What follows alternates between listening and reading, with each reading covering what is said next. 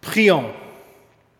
Seigneur Jésus, tu reviendras plein de gloire pour juger les vivants et les morts. Par ta sainte parole, réveille ceux qui vivent dans les ténèbres et prépare-nous pour que le jour du Seigneur ne nous surprenne pas, mais que nous veillions, soyons sobres et entrions enfin dans ta joie, toi notre Maître. Maranatha, viens Seigneur Jésus. Amen. Saint de Dieu, précieux et bien-aimé, que la grâce et la paix vous soient données.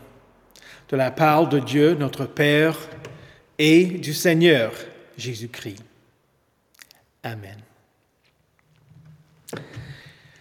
Il est évident que Paul avait beaucoup enseigné au sujet du jour du Seigneur parmi les Thessaloniciens.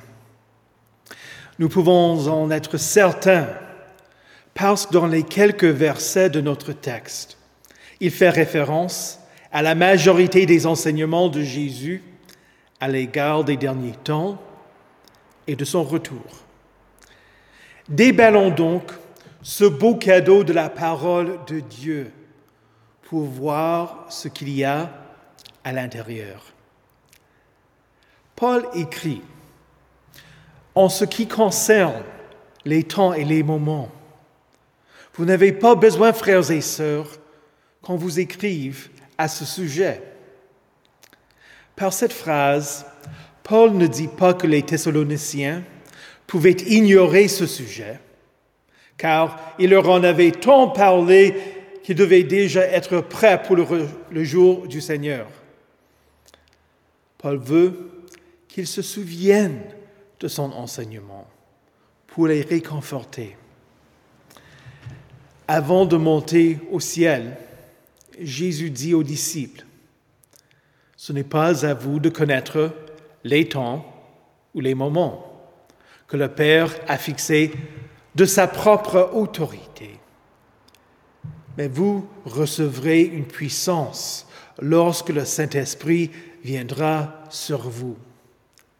Et vous serez mes témoins à Jérusalem, dans toute la Judée, dans la Samarie et jusqu'aux extrémités de la terre.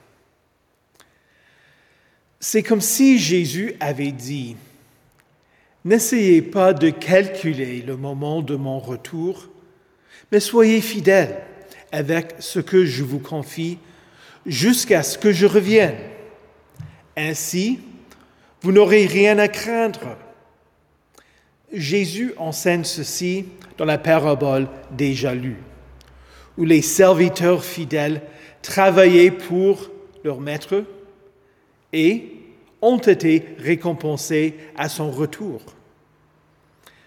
Nous ne devons pas enquêter pour discerner quand Jésus reviendra, sachant que personne ne connaît le jour et l'heure, ni même le Fils, mais le Père seul les connaît. Soyons plutôt toujours prêts pour son retour. Si vous êtes prêts, ce n'est pas nécessaire de parler des temps et des moments. Paul continue. Vous savez bien vous-même que le jour du Seigneur viendra comme un voleur dans la nuit. Encore une fois, Paul fait le résumé des paroles de Jésus. Jésus dit, Restez donc vigilants, puisque vous ignorez à quel moment votre Seigneur viendra. Vous le savez bien.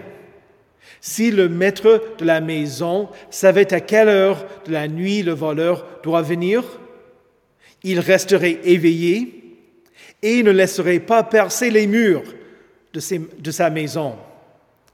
C'est pourquoi vous aussi, tenez-vous prêts, car le Fils de l'homme viendra à l'heure où vous n'y penserez pas.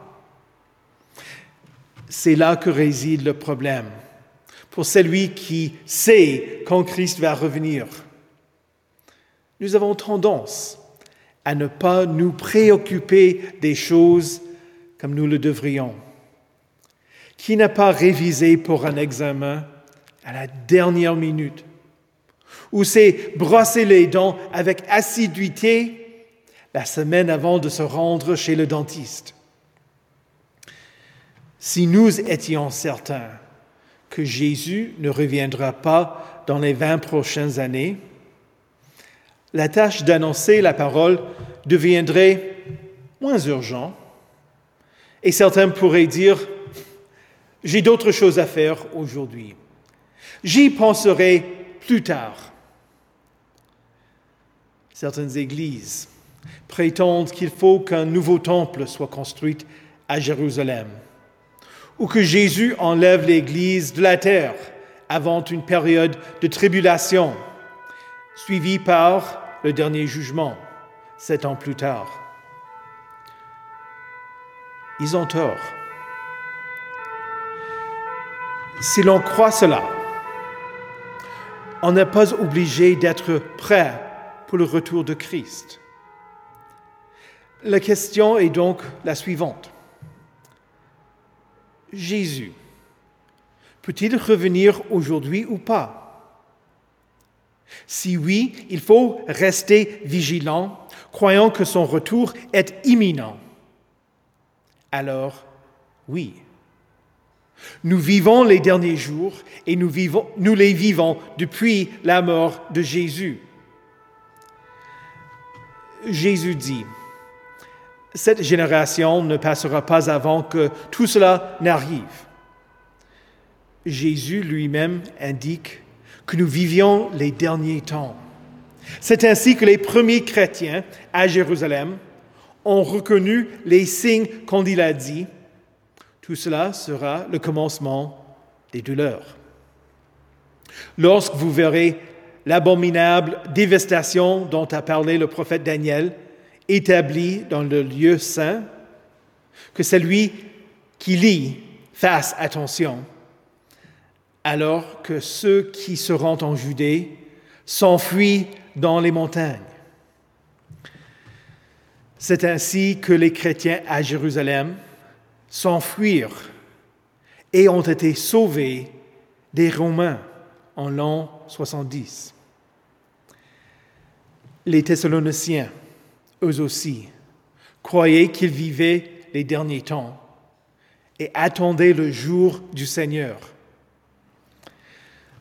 Là, certains paroissiens craignaient qu'ils aient manqué le retour de Christ. Mais Christ n'est pas encore revenu. Jésus dit que ces événements n'étaient que le commencement des douleurs. Et donc Paul réitéra que le Christ viendra quand personne ne s'y attendra.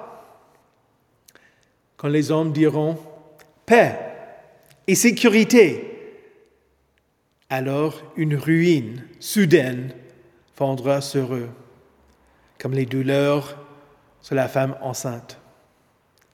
Et ils n'y échapperont pas. Si la première génération de chrétiens, après la résurrection, vivait déjà les derniers temps, à plus forte raison, nous aussi, nous nous attendons au jour du Seigneur et qu'il n'y a aucune raison que le Père le retarde. Les non-croyants ne s'attendent pas au jour du Seigneur. La personne qui n'est pas prête n'échappera pas au jugement de Dieu. Pierre dit même qu'il se moque de la promesse de son retour.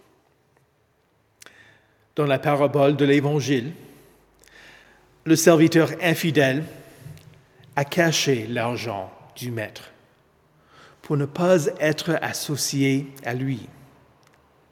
Il espérait que le maître ne rentrera pas et qu'il pourra garder le sac d'argent pour lui. Pour son infidélité, il a été jeté dans les ténèbres extérieures où il y aura, il y aura des pleurs et des grincements de dents. Pour le non-croyant, le retour de Christ est donc une menace. Si vous n'êtes pas chrétien, Parler du jugement n'est pas fait pour vous menacer, mais pour être pour vous un avertissement et pour vous encourager à vous repentir. Vous savez que le jugement vient. La femme enceinte s'attend à ce que les douleurs viennent. L'homme qui sait qu'un voleur va venir se défendra. Les serviteurs fidèles travaillent parce qu'ils croyaient que leur maître allait revenir. Et vous Serez-vous indifférent? Allez-vous endurcir votre cœur et rester dans les ténèbres? Tiendrez-vous compte de l'avertissement? Je vous dis que le jugement vient, non pas pour vous menacer, mais pour vous conduire à Jésus. Celui qui croit en lui n'est pas jugé, mais celui qui ne croit pas est déjà jugé, parce qu'il n'a pas cru au nom du Fils unique de Dieu. Jésus est venu pour vous sauver des ténèbres extérieures de l'enfer. Dieu ne vous a pas destiné à la colère, mais à la possession du salut par notre Seigneur Jésus-Christ.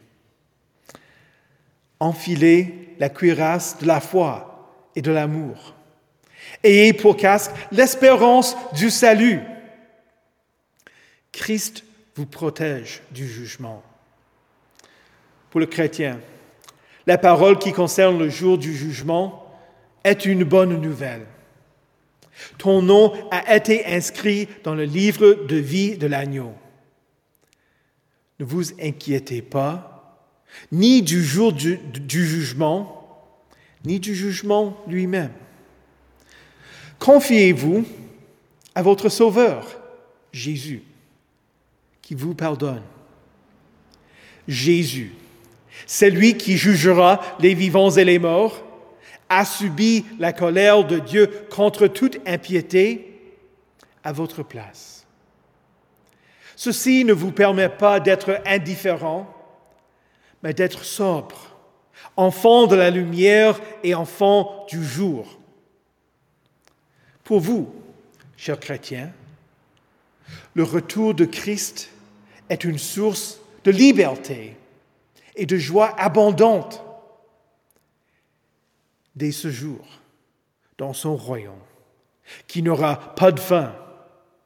Il n'y aura plus de péché, plus de mort, plus de deuil, plus de larmes, plus de cris, plus de douleur, plus de malédiction.